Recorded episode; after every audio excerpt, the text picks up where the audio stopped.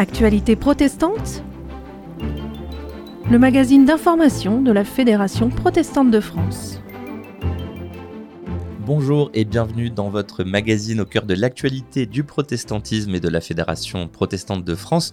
On est ravi de vous retrouver pour décrypter les informations essentielles de ce mois de janvier avec Gaëtan Land. Bonjour Gaëtan. Bonjour Benjamin et bonne année à vous tous qui nous écoutez.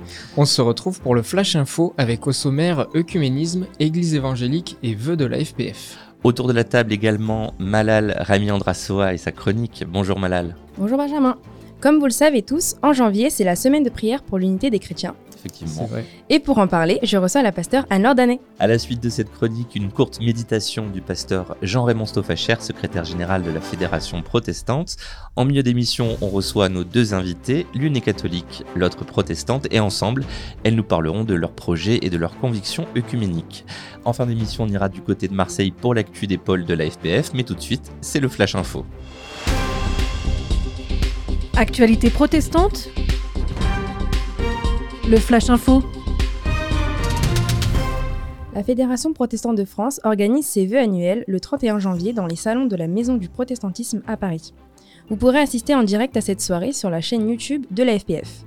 Le pasteur Christian Krieger, président de la Fédération protestante, s'adressera aux représentants des cultes français et interpellera le ministre de l'Intérieur et des cultes, présent à la soirée, sur la situation en France, notamment suite à la loi confortant les principes républicains et son application. Le Conseil des Églises chrétiennes en France, le CCF, est très préoccupé par la situation dans la région d'origine arménienne d'Artsar-Nagorno-Karabakh. C'est pourquoi il a envoyé une adresse à l'attention de Catherine Colonna, ministre des Affaires étrangères.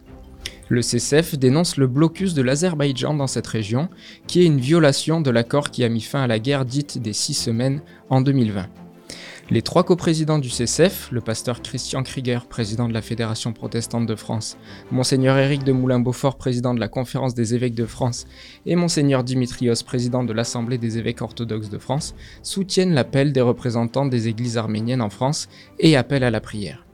Cette adresse se trouve à la une du site www.protestantpluriel.org. Nous vous en parlions depuis quelques temps déjà, la Fédération protestante de France va publier fin janvier une brochure de présentation de ses églises évangéliques membres. C'est le premier volet de la série Découvrir le protestantisme aujourd'hui, qui s'attaquera ensuite à la présentation des églises luthéro-réformées, puis aux associations membres de la FPF. Ce premier tome revient aux racines des différents courants évangéliques de France, explique les grandes tendances de ces mouvements et tord le cou à de nombreux clichés. Pour obtenir des exemplaires de ce livret, vous pouvez contacter la Fédération protestante de France ou vous tourner vers votre pôle FPF local. Chaque mois de janvier, les chrétiens du monde entier joignent leurs prières durant la semaine de prière pour l'unité des chrétiens. Elle se déroule cette année du 18 au 25 janvier et ce sont les chrétiens du Minnesota qui en ont choisi le thème, malheureusement toujours d'actualité, Apprenez à faire le bien, recherchez la justice. Ésaïe 1, verset 17. Le Conseil d'Église chrétienne en France met à disposition des églises des contenus en commun pour vivre dans nos paroisses respectives ce temps de communion fraternelle. Vous pouvez retrouver des tracts, affiches visuelles et une célébration à la une du site de la Fédération protestante de France. C'était le Flash Info et on reste sur cette actu de la semaine de prière pour l'unité des chrétiens dans À votre écoute avec la pasteur Anne-Laure au micro de Malal Rami Andrasoa. Actualité protestante à votre écoute. Bonjour à toutes et à tous. Aujourd'hui, je reçois Anne-Laure Danet, responsable du service des relations avec les églises chrétiennes pour la FPF. Anne-Laure Danet, bonjour. Bonjour. Du 18 au 25 janvier, c'est la semaine de prière pour l'unité des chrétiens. En quoi consiste cette semaine? Alors, comme son nom l'indique, il s'agit de prier ensemble entre différentes confessions chrétiennes. Toutes les églises qui se retrouvent dans un même quartier sont invitées à prier ensemble à l'occasion de cette semaine qui dure donc du 18 au 25 euh, janvier. Et c'est une semaine qui est traditionnelle, toujours aux mêmes dates. Donc c'est un rendez-vous annuel que les chrétiens connaissent bien et qui est très important. Et depuis quand, du coup, cette initiative existe-t-elle? Alors, euh, officiellement, elle date de 1935, mais il y avait eu avant des, rencontres euh, et des essais justement de, regroupement d'églises pour euh, prier ensemble. D'abord parce que, on le sait, la prière, c'est la respiration du chrétien, mais une prière qui s'appuie sur l'écoute de la parole de Dieu. Et dès le début du XXe siècle, il y a eu ce, ce texte de l'évangile de Jean au chapitre 17, c'est quand Jésus prie pour ses disciples à la veille de sa mort, où il dit Père, qu'ils soient un, comme toi et moi nous sommes un. Et l'idée est venue de dire Mais être un, qu'est-ce que ça veut dire? Cette unité, elle nous est donnée en Christ, mais comment est-ce qu'on la manifeste ensemble? Eh bien, la première chose, c'est de la manifester en priant ensemble. Donc, il y a eu déjà des, essais, on peut le dire, mais ça a été euh, formalisé et puis ça a pris une dimension internationale sous l'impulsion du père Couturier, qui était un prêtre euh, à Lyon et qui était habité par cette question de l'unité des églises. Avec la question, comment notre diversité ne nous sépare pas, mais est un enrichissement mutuel? Cette année, le thème est faire le bien et rechercher la justice. Comment est-ce que ça résonne en vous? Alors, ce qui est très intéressant dans ce texte, c'est que c'est le, premier chapitre du livre d'Ésaïe, c'est-à-dire il ouvre, il ouvre son livre avec une interpellation forte. Alors, il utilise ces deux verbes apprenez à faire le bien et rechercher la justice apprendre et rechercher, ça veut dire qu'on est dans une posture assez humble. Ça veut dire qu'on reconnaît qu'on ne sait pas. Et je trouve que c'est très intéressant parce que pour moi, c'est aussi une dynamique qui m'amène dans cette posture humble, mais de recherche permanente. On, sort des réponses toutes faites pour se dire qu'à chaque situation, je suis obligé de me poser la question, dans cette situation précise, ça veut dire quoi faire le bien? Dans cette situation précise, ça veut dire quoi rechercher la justice? Et là, on se rend bien compte qu'effectivement, il n'y a pas de réponse toute faite, mais on est amené à du discernement qui, encore une fois, pour les chrétiens, repose sur cette écoute de la parole de Dieu, des textes bibliques, qui nous inspirent, qui nous guident, qui nous font réfléchir pour que nous puissions prendre la, la, l'attitude juste et agir de façon juste. Et pour moi, agir de façon juste, c'est avoir la bonne distance avec l'autre sans mainmise et sans indifférence pour pouvoir travailler avec lui. C'est pas sans lui, c'est avec. Mhm. C'est pas à côté de lui, mais avec. Et ça, c'est très important.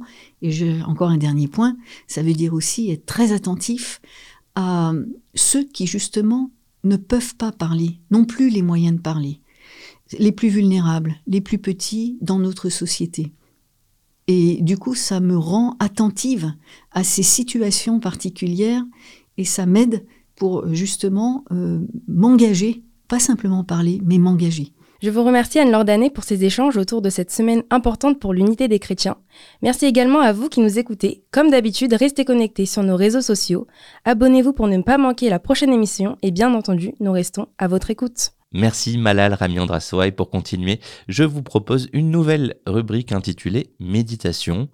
Chaque mois, un pasteur ou un protestant commentera le verset biblique de l'année choisi par la Fédération protestante de France. Aujourd'hui, c'est le pasteur Jean-Raymond Stoffacher, secrétaire général de la Fédération, qui nous propose cette méditation. Méditation. Amos, chapitre 5, verset 24. Faites jaillir le droit comme une source Laissez la justice s'écouler comme une rivière débordante.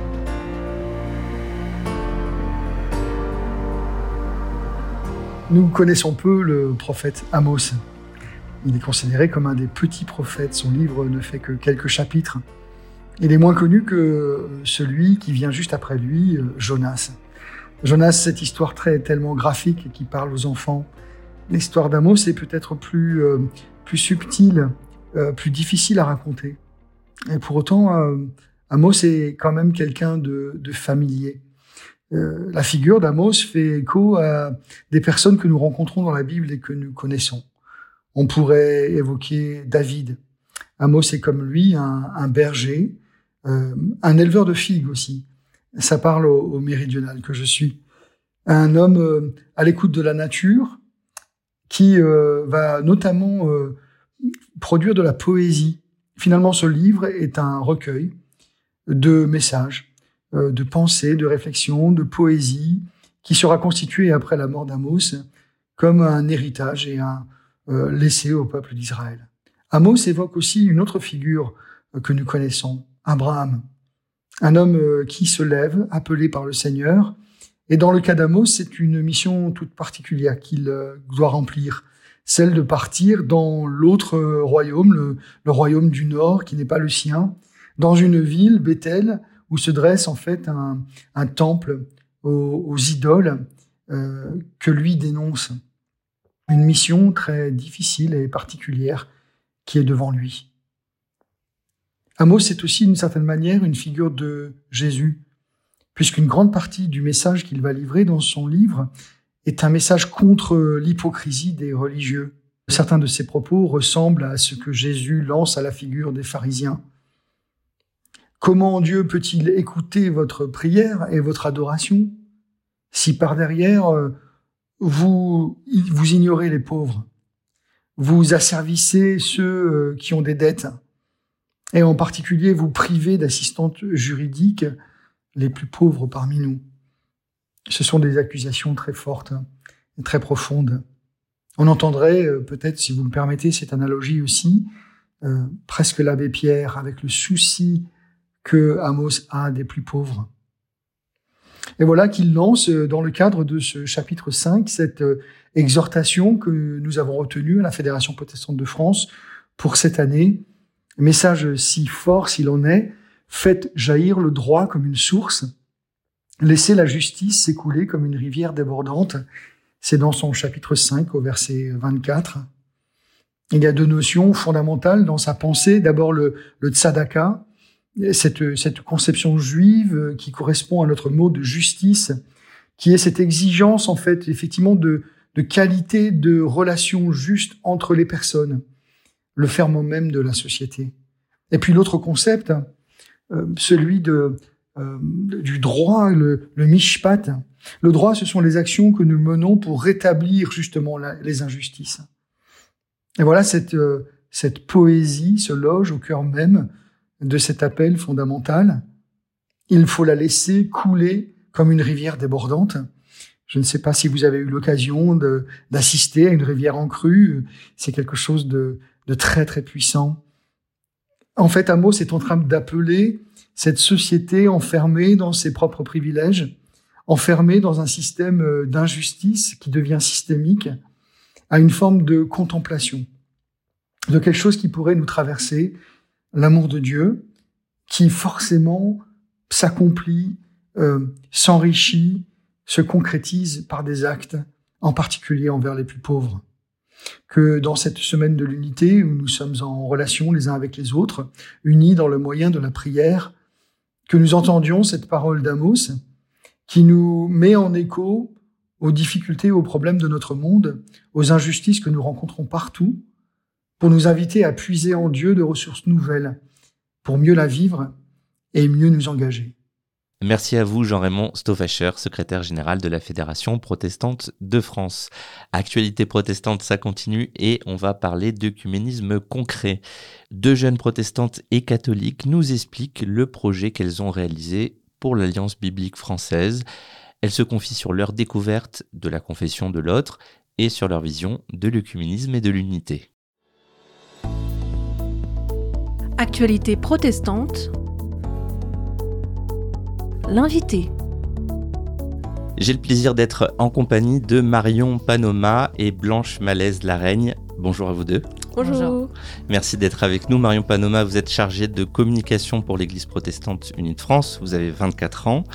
Euh, Blanche, vous êtes responsable communication et événements pour l'association euh, Zileos, association catholique. Et euh, aujourd'hui, ce qu'on veut, c'est voir comment s'est passée votre rencontre à travers un projet sur lequel vous avez travaillé. Euh, deux jeunes, une protestante, une catholique, voir un petit peu comment l'œcuménisme se passe à votre niveau. Alors, est-ce que vous pouvez nous, dire déjà le, contexte dans lequel vous vous êtes euh, rencontrés? On s'est rencontrés en fait dans le cadre d'un projet qui s'appelle The Parole. et en fait, ce projet est né d'un événement, un hackathon, euh, lors euh, de. Alors attends, un caton, je sais plus quand est-ce que c'était. C'était euh, à Lyon l'année dernière, en janvier 2021, avec l'école Pierre et l'Alliance biblique française. Donc un hackathon, c'est un, endroit, un grand brainstorming, on va dire. Ouais, c'est ça. L'idée, c'est de faire émerger des projets pour faire vivre la Bible et particulièrement la The Bible, en fait, qui est une Bible qui est destinée aux 12-25 ans, qui a plein de parcours hyper intéressants. Enfin voilà, c'est une Bible très très riche et l'idée, c'était de pouvoir pouvoir faire vivre la Bible à travers ce projet. Et donc, il y a eu un projet que vous avez mené, vous pouvez nous en parler? Ah oui, oui, ben, du coup, on a, nous, on a fait comme projet le projet The Parole qui avait pour but en fait de parler aux jeunes sur les réseaux sociaux. Et on se disait que en fait, c'est un média où sont beaucoup de jeunes et oui, bah, on est beaucoup dessus quoi. Et il leur faut euh, qu'ils puissent pouvoir rencontrer et entendre des jeunes qui ont vécu des choses euh, qui sont assez similaires aussi à ce que eux vivent. Et euh, voilà, on, était à 5 à faire ce projet-là et les idées vont émerger comme ça. Et en 24 heures, on a pondu The Parole et donc The Parole, en fait, c'est une série de témoignages de jeunes. C'est ça. En lien avec euh, The En lien avec les parcours thématiques qu'il y a dans la The Bible. En fait, il y a plein d'outils qui existent dans la The Bible, qui est une Bible donc œcuménique. Euh, et en fait, euh, ces parcours-là, c'est pour aider à approfondir la connaissance de la parole. Et en fait, la raison pour laquelle on a appelé ça The Parole aussi, c'est parce que on, se base sur la parole et on donne la parole. Parce que la parole, elle est vivante. Et, euh, donc, euh, c'est ça qu'on trouvait hyper beau, c'était de faire venir des jeunes qui ont vu leur vie transformée grâce mmh. à l'amour de Dieu et notamment à travers la parole de Dieu. C'est super beau et, super bien dit. Moi, j'adore. J'ai envie de voir toutes les vidéos. Euh, j'en ai vu quelques-unes. Elles sont déjà d'ailleurs très bien. alors du coup, c'est aussi l'histoire d'une rencontre entre une protestante et une catholique. Euh, est-ce que vous aviez des, euh, des préjugés euh, sur la confession de l'autre? Oui. Alors, Marion, Marion Panoma, la protestante, quels, étaient tes préjugés? Mais de base, de base, moi je suis d'une famille catholique, donc j'ai quand même beaucoup de préjugés et des choses que j'avais pu vivre qui m'avaient pas forcément plu. Et du coup, je me suis dit, bah, en fait, ils sont tous comme ça. Et en fait, c'est faux. Ils sont, bah, il n'y a pas vraiment de différence entre les catholiques et les protestants tout le monde était vraiment. Euh, je me suis dit, mais en fait, ils sont vraiment comme nous, quoi. Et moi, ce qui m'a beaucoup interpellé, c'est leur façon de prier. Euh, il y a un moment, on a prié aussi euh, avant de faire la vidéo test avec Tamara, Tom, qui fait aussi partie du projet The Parole, Blanche et moi. On a vraiment prié tous ensemble, mais vraiment une seule prière commune. Pas juste chacun qui prie à leur tour, mais vraiment une prière commune. Et je sais pas, je trouve ça vraiment trop beau. Je me suis dit, mais waouh, les cathos sont trop géniaux en fait. Donc ça t'a touché la manière de prier. Ouais. Est-ce que tu peux me citer un ou deux préjugés concrets que tu avais sur les cathos euh, Je sais pas, je dirais peut-être un peu euh, froid ou un peu coincé aussi. ok. Bonne ambiance. quand j'ai vu Blanche, je me suis dit, ouais, non, en fait. Froid et coincé, c'est vraiment ce qui me définit. et, eh, eh, du, coup, du coup, ça s'est pas du tout passé comme ça dans la réalité de ta rencontre avec Blanche. Bah non, mais pas qu'avec Blanche, avec tous ceux de l'école Pierre et tous, ceux que, et tous les cathos que j'ai pu rencontrer aussi là-bas. Donc c'était beau. Bon, alors Marion a balancé euh, ses préjugés, bravo. Maintenant, c'est au tour de Blanche. Euh, moi, j'en avais pas tellement, en fait, pour être honnête. Euh, bon, ça va faire trois ans, en fait, que je suis engagée, du coup, chez Zileos. Et c'est une association qui, dont, en fait, l'ADN, c'est vraiment l'accueil de l'autre et dans sa différence. Et donc, en fait, moi, je... Enfin, ça part... En fait, ça, ça fait partie de moi, ma foi, d'accueillir celui qui est différent. Euh, donc j'avais pas vraiment de préjugés parce que je pars du principe que euh, si il a ce chemin-là, c'est son chemin en fait, et ça veut pas dire que bah, le mien est moins bien que le sien. Euh, on est juste différents et on a une manière différente de rejoindre Dieu, mais le plus important c'est d'aller vers lui quoi. Et justement, en tant que catholique, est-ce qu'il y a quelque chose qui t'a marqué de positif euh, dans ta rencontre avec euh, Marion ou le protestantisme? Ce que j'apprécie énormément, c'est que moi, en fait, ma manière de prier, c'est de chanter. Euh, et donc, bah, forcément, je suis énormément nourrie bah, de ça.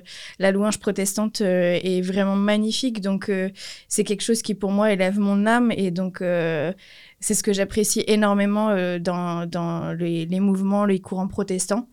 Euh, voilà. Mais moi, j'étais engagée aussi dans une communauté qui est, enfin, non, qui est pas œcuménique, mais qui est charismatique. Donc, en fait, c'est c'est en fait une branche du, du, catholicisme qui est quand même très proche du, du, protestantisme de par cette manière de prier, en fait. Qu'est-ce qu'est-ce que vous pensez en, en tant que, que, jeune? Vous avez euh, toutes les deux 24 et 27 ans, Marion 24 et, et, Blanche 27, de l'œcuménisme, des barrières qu'il y a parfois, euh, peut-être sur d'autres générations que la vôtre Est-ce que votre génération est plus open à travailler euh, entre différents courants chrétiens? Comment vous percevez tout ça?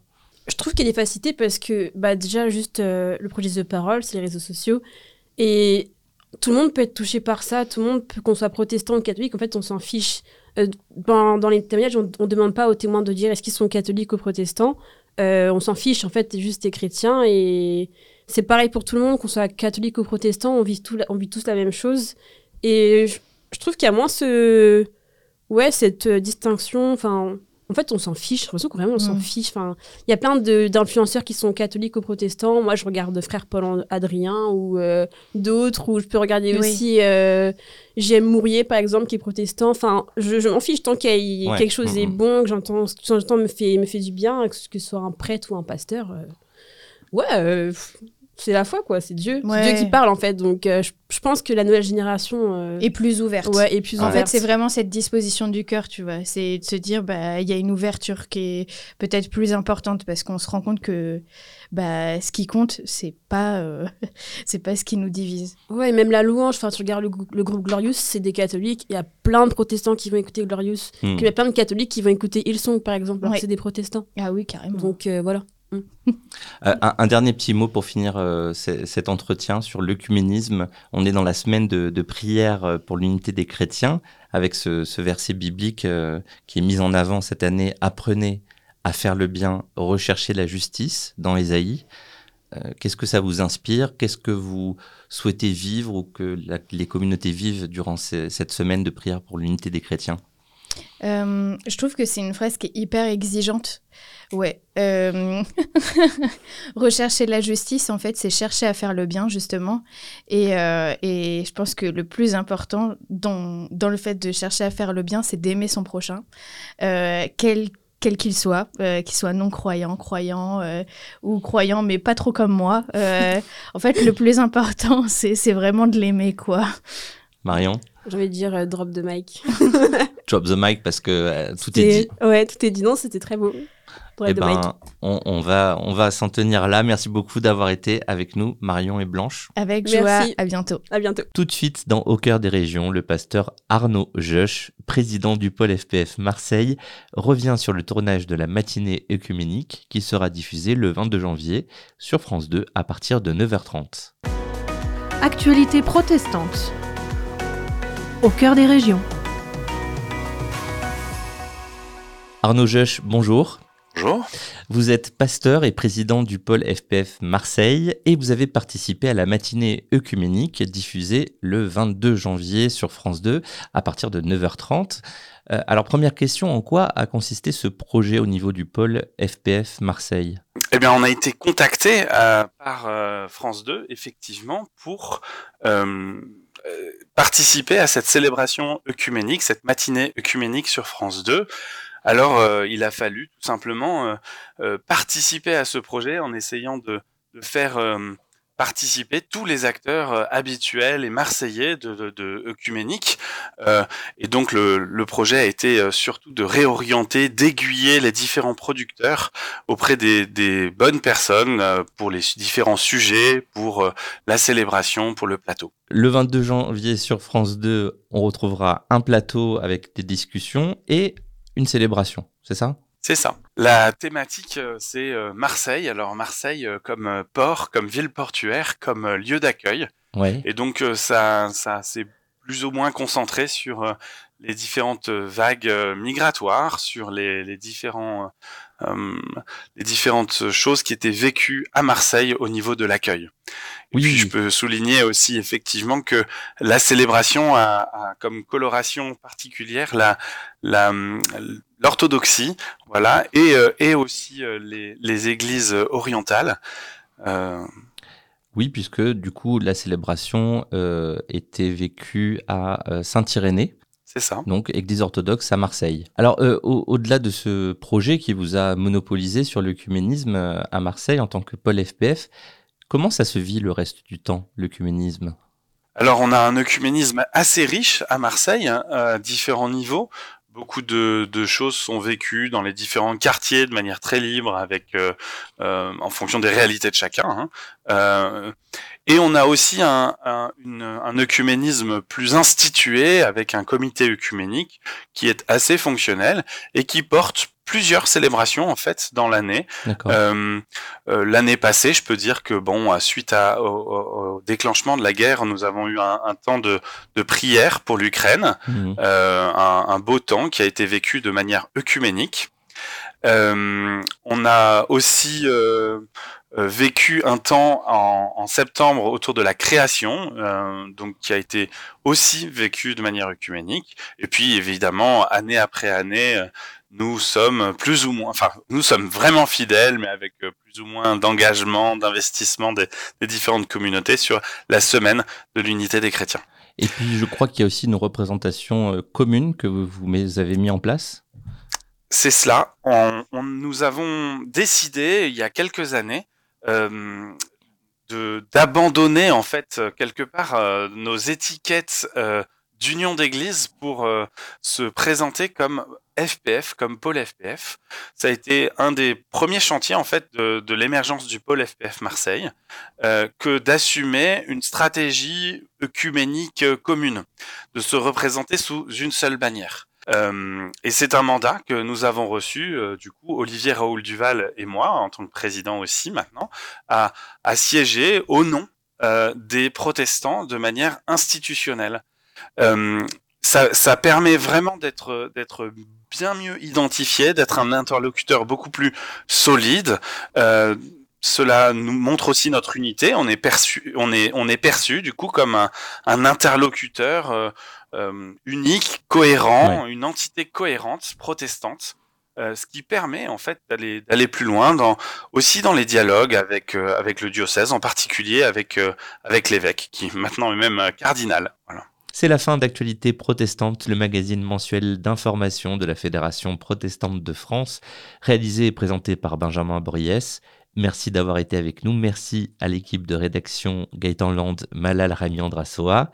Pour nous réécouter, rendez-vous sur le site internet de votre radio locale ou sur protestantpluriel.org, rubrique médias et radio FPF. Retrouvez-nous également sur vos plateformes et applications de podcast préférées. Pour nous écrire une seule adresse communication@protestantpluriel.org. À bientôt pour de nouvelles actualités protestantes. Actualités protestantes Une production de la Fédération protestante de France.